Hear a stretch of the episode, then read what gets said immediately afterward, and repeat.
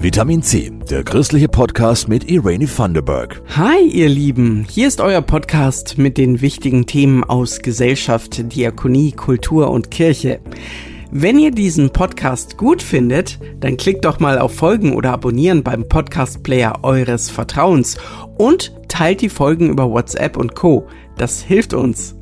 Bei mir geht's heute um wandernde Bäume in Fürth. Wir schauen zum Mittagessen für UkrainerInnen in der Kirchengemeinde St. Egidien in Nürnberg. Und wir berichten über einen besonderen Sportverein für ganz normale Menschen.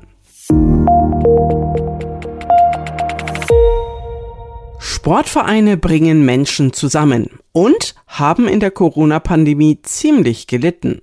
Viele hatten mit Austritten zu kämpfen, weil eine Zeit lang einige Angebote einfach nicht stattfinden konnten. Ein Verein, der kaum von Austritten betroffen war, sind die Rosa Panther in Nürnberg. Der Name lässt schon erahnen, dass es sich dabei nicht um den Standardverein um die Ecke handelt. Julia Riese hat die Panther kennengelernt. Angefangen hat alles 1991. Eine Gruppe schwuler Schwimmer wollte einen Verein, wo sie mit Gleichgesinnten Sport machen können, denn sie hatten einfach keinen Bock auf dumme Kommentare, erzählt Roland Beck. Vielleicht haben sie nicht gesagt, es sind Spießer, aber man hat halt doch festgestellt, dass gerade seinerzeit es schon noch sehr viel Vorurteile und auch Diskriminierung gab. Und es war, glaube ich, so eine Grundidee, dann auch diesen Verein zu gründen und es eben nicht den Spießern alleine zu überlassen, beziehungsweise auch ein Zeichen zu setzen, dass man über Sport auch für Vielfalt einstehen kann, dass man da auch Toleranz vorleben kann. Und so entstand der schwul-lesbische Sportverein Rosa Panther. Roland Beck ist zweiter Vorstand. Mit der Zeit kamen noch mehr Sportarten dazu. Mittlerweile sind es acht verschiedene von Bowling bis Yoga. Seit der Gründung sind 30 Jahre vergangen und die Sportvereine sind heute deutlich weltoffener. Wir hatten das letzte auch mal besprochen bei einer Mitgliederversammlung. Da kam auch die Frage auf, braucht es denn die Rosa Panther eigentlich heute? Und da ist man aber schon zur Meinung gekommen, auf jeden Fall. Und wir sehen es auch an den Mitgliederzahlen. Wir haben jetzt 220 Mitglieder und es ist auch nach wie vor so, das ist das, was wir so als Feedback auch bekommen, dass der klassische Sportverein schon immer noch sehr heterosexuell geprägt ist. Und, und Schwule und Lesben passen da manchmal hat einfach auch nicht ins Konzept. Wenn man zum Beispiel mal im Fußball guckt, da ist es ja immer noch ein Tabu, sich zu outen, auch nach wie vor. Ja. Oder schwul gilt als Beleidigung, wenn jemand schlecht spielt. So sein, wie man ist. Sport machen ohne blöde Kommentare. Das sind die Rosa Panther. In erster Linie eine Gemeinschaft. Das zeigt sich auch beim Training der Frauenfußballmannschaft. Sonja und Anja erzählen, wie sie zu den Panthern kamen und was ihnen dort gefällt. Ich habe ja meine Frau kennengelernt. Das finde ich schon gut. ich habe mir überlegt, wie ich denn überhaupt mit queeren Leuten in Nürnberg in Kontakt komme. Zum einen auch, glaube ich, weil ich Menschen kennenlernen wollte, hier in der Gegend, also queere Menschen kennenlernen. Und zum anderen auch, weil ich vorher in einem Verein gespielt habe sozusagen, aber mir der Ligabetrieb etwas zu anstrengend war und ich dann tatsächlich nach einer Hobbymannschaft gesucht habe. Ja, ich würde schon sagen, so ein kleiner Safe Space hier. Laura Gürtler, die bei den Frauen das Fußballtraining organisiert, weil sie Spaß dran hat, fasst das Gefühl im Verein so zusammen. Dass wir sehr viele unterschiedliche Menschen bei einer sehr einfachen Sportart miteinander vereinen können und es vollkommen egal ist, ob du jung bist, alt bist, viel kannst, wenig kannst. Hauptsache du hast irgendwie Spaß, dich mit dem Ball zu bewegen. Bei den Rosa Panthern ist für alle was dabei. Diejenigen, die die Gemeinschaft suchen und diejenigen, die einen größeren sportlichen Anspruch haben. Einige trainieren zum Beispiel schon für die Eurogames, ein schwul-lesbisches Sport-Großevent, das nächstes Jahr in Bern stattfindet. Auch nach dem Training merkt man, dass die Rosa Panther eine ganz schöne Bandbreite haben. Das ist, glaube ich, schon sehr unterschiedlich zum klassischen Sportverein. Also ich weiß es eben auch noch aus eigener Erfahrung. Wenn man nach dem Training zusammensaß beim Bierchen, da ging es dann um schnelle Autos, um Blondinen und Frau, Kinder und Eheprobleme, solche Geschichten. Wenn wir zusammensitzen, dann, dann sind es schon oft auch Themen, die so mit der bisschen queeren Szene zu tun haben. Hast du das und jenes gehört? Und CSD ist, machen wir da mit, wollen wir uns da engagieren? Bei den Rosa Panthern dürfen übrigens nicht nur Homo homosexuelle Menschen mitmachen. Alle, die Interesse haben und offen sind, können sich den Verein mal anschauen und die verschiedenen Sportarten austesten. Das nächste größere Sportevent, bei dem der Verein dabei ist, ist das Queere Bowling Turnier Franken am 9. Oktober. Mehr Infos und den Kontakt findet ihr auf rosapanther.de. Die Hilfe für die Flüchtlinge aus der Ukraine hat sich an vielen Orten inzwischen eingespielt. Man hilft sich untereinander, gibt gegenseitig Tipps. Die Nürnberger Studentenpfarrerin Tabea Bader hat schon ganz früh ein Mittagessen gestartet. Borscht, Kartoffelgulasch, Erbseneintopf. Für einen Euro können Flüchtlinge aus der Ukraine in einer Nürnberger Kirchengemeinde Mittagessen. Wie läuft das jetzt? fragt mein Kollege Christoph Leferz. Mal eben 150 Menschen zum Essen einladen und das zweimal in der Woche. Wie ist denn das entstanden? Im März hatten wir eine Nachricht von einer Stadträtin, die gesagt hat, also wir haben ja ein gutes Sozialsystem, aber bis die Leute da drin sind, dauert es halt einfach ein paar Wochen und ob wir bitte als Kirchen irgendwas unternehmen könnten. Ich habe dann in der Kirchengemeinde und über die Netzwerke rumgefragt, wer hilft mit und innerhalb von 24 Stunden hatten wir unsere Aufgabenliste mit Helfern gefüllt. War kein Problem. Was waren es für Leute, die sagen, ach, da mache ich mit? Viele natürlich aus Kirchengemeinden, waren ältere Leute, waren auch Studierende. Wir hatten auch eine Schulklasse, die sich gemeldet hat und gesagt, wir machen da eine Woche mit. Die waren toll. Was haben die dann alles gemacht, praktisch? Kartoffeln geschält. Nee, das Essen, das ging nicht, weil wir haben keine Großküche. Wir haben auch eigentlich gar keinen Platz, um 150 Leuten ähm, da einen Sitzplatz zu bieten. Also das Essen ist geliefert worden von den Johannitern und wir haben Kuchenspenden gesammelt, denn das ist eine große Qualität von Kirchengemeinden, dass alle toll Kuchen backen. Und dann haben die Kaffee gekocht. Kaffee ist ganz wichtig. Hatten wir am Anfang nicht. Bedienen, Geschirr abwaschen. Musstet ihr irgendwie aussortieren, dass auch nur die Richtigen das Essen kriegen oder durfte da im Prinzip jeder kommen? War nicht das Problem. Äh, wir hatten die Werbung auf Ukrainisch und auf Russisch gemacht und auch ganz zielgerichtet ähm, im Heiliggeistspital damals an der Erstaufnahme quasi ausgegeben.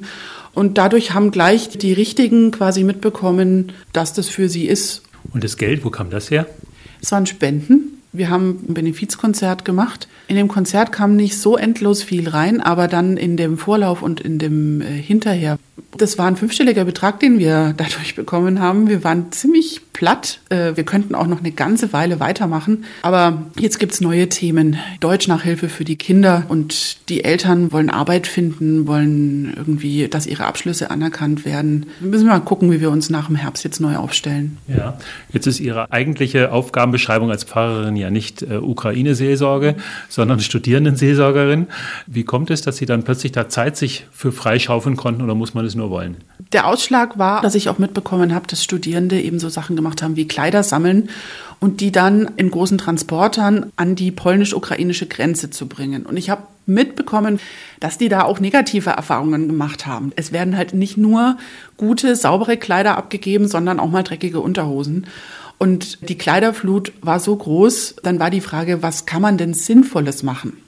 Für mich als Hochschulseelsorgerin war das einfach ein diakonisches Projekt. Beten ist schön, aber anpacken ist in manchen Situationen halt einfach notwendig.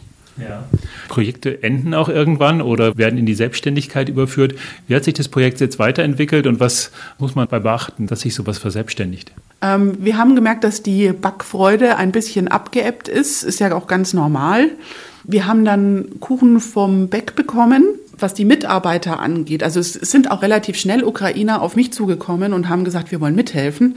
Damit hatten wir jetzt ehrlich gesagt gar nicht gerechnet. Die holen sich einen Schlüssel, die sperren auf, die geben selber aus und wenn der Kuchen nicht reicht, dann backen sie selber Pfannkuchen. War das für die wichtig oder auch interessant, dass eine Kirchengemeinde dahinter steckt und jetzt nicht in dem Fall der Stadtteiltreff oder? Ja, also am Anfang waren wir in der Egidienkirche und eine hat gesagt, oh, ich fühle mich wie eine Prinzessin hier. Wir haben zusammen Ostern gefeiert. Wir sind da schon auch auf der Ebene, wir sind doch alle Christen irgendwie zusammengewachsen und ja, war auf jeden Fall eine gute Basis, trotz Sprachbarriere. Wer gerne noch helfen möchte oder Kuchen backen, wendet euch ans evangelische Innenstadtpfarramt in Nürnberg, Telefon 0911 214 2500.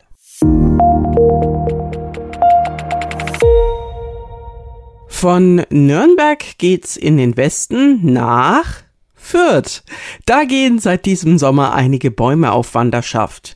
Die Wanderbaumallee ist ein Projekt, bei dem Bäume in großen, transportablen Kübeln stehen und für ein paar Wochen eine Straße verschönern. Und dann ziehen sie wieder weiter. Julia Riese berichtet. An diesem Tag zieht die Allee mit einer Feier und Musik in der Hallemannstraße in der Innenstadt ein. Lea Richter erzählt, was normalerweise dort steht, wo jetzt die Bäume sind. Da stehen normalerweise Autos. Wir hatten aber auch Gehwege, wo wir gesagt haben, da sind die Bäume gut aufgehoben, breite Gehwege. Sechs Bäume, von Wollapfel über Hainbuche bis zum französischen Ahorn und ein Hochbeet verschönern jetzt die Straße, in der das Grünste sonst die kleinen Blumentöpfe vorm Hauseingang sind. Die Transportkisten der Bäume sind gleichzeitig Sitzgelegenheiten. So können sich Menschen im Schatten treffen und austauschen. Wichtig ist, dass auch die Bewohner der Straßen mitmachen und ihr neu gewonnenes Grün gießen und pflegen. Die Hallemannstraße ist schon die dritte Station der Allee. Wir haben wirklich positive Rückmeldungen. Wir hätten gerne langfristig in unseren Straßen mehr Grün und ja, sind motiviert, da jetzt auch äh, mit der Stadt in Kontakt zu treten. Die Stadt genehmigt die Stationen der Wanderbaumallee. Der Schritt hin zu festgepflanzten Bäumen ist aber nicht immer so einfach, denn da spielen auch die Versiegelung der Straßen eine Rolle und der Anschluss an die Kanalisation. Aber auch kleine Schritte bringen vorwärts. Die Aktivisten haben auch schon Erfolge, wo man sagt, man macht eher so erstmal flächentechnisch, wiesentechnisch, was Hauptsache grün und es muss nicht gleich der Baum sein. Grün, das natürlich im Sommer sehr viel Mehrwert bietet und Abkühlung bietet. Die Wanderbaumallee ist ein ehrenamtliches Projekt vom Weltladen Fürth, dem ADFC und anderen Organisationen. Sie sehen es nicht als Kritik an der Stadt, sondern als Anregung. Es gibt tolle Stadtteile, die wirklich grün sind, aber kann man das ganze Konzept noch ausweiten, eben auf alle oder mehr Straßenzüge und ja, eigentlich nicht der Grundsatz, so alles ist schlecht, sondern das, was schon da ist, erweitern einfach, ist so unsere Motivation. Noch zwei Wochen stehen die Bäume in der Hallemannstraße. Danach geht es am 16.09. weiter zum Kohlenmarkt. Hier ist Irene Vanderberg und ich ziehe jetzt auch wieder weiter. Bin aber für den nächsten Podcast wieder da. So wie ihr hoffentlich auch. Immer sonntags gibt's eine neue Ausgabe Vitamin C. Vielen Dank noch an Christoph Leferz und Jasmin Kluge für die Redaktion und an euch fürs Hören. Macht's gut, bis bald. Das war Vitamin C, der christliche Podcast. Für Fragen oder Anmerkungen schreibt uns an pod-vitaminc.epv.de. Vitamin C, jeden Sonntag neu.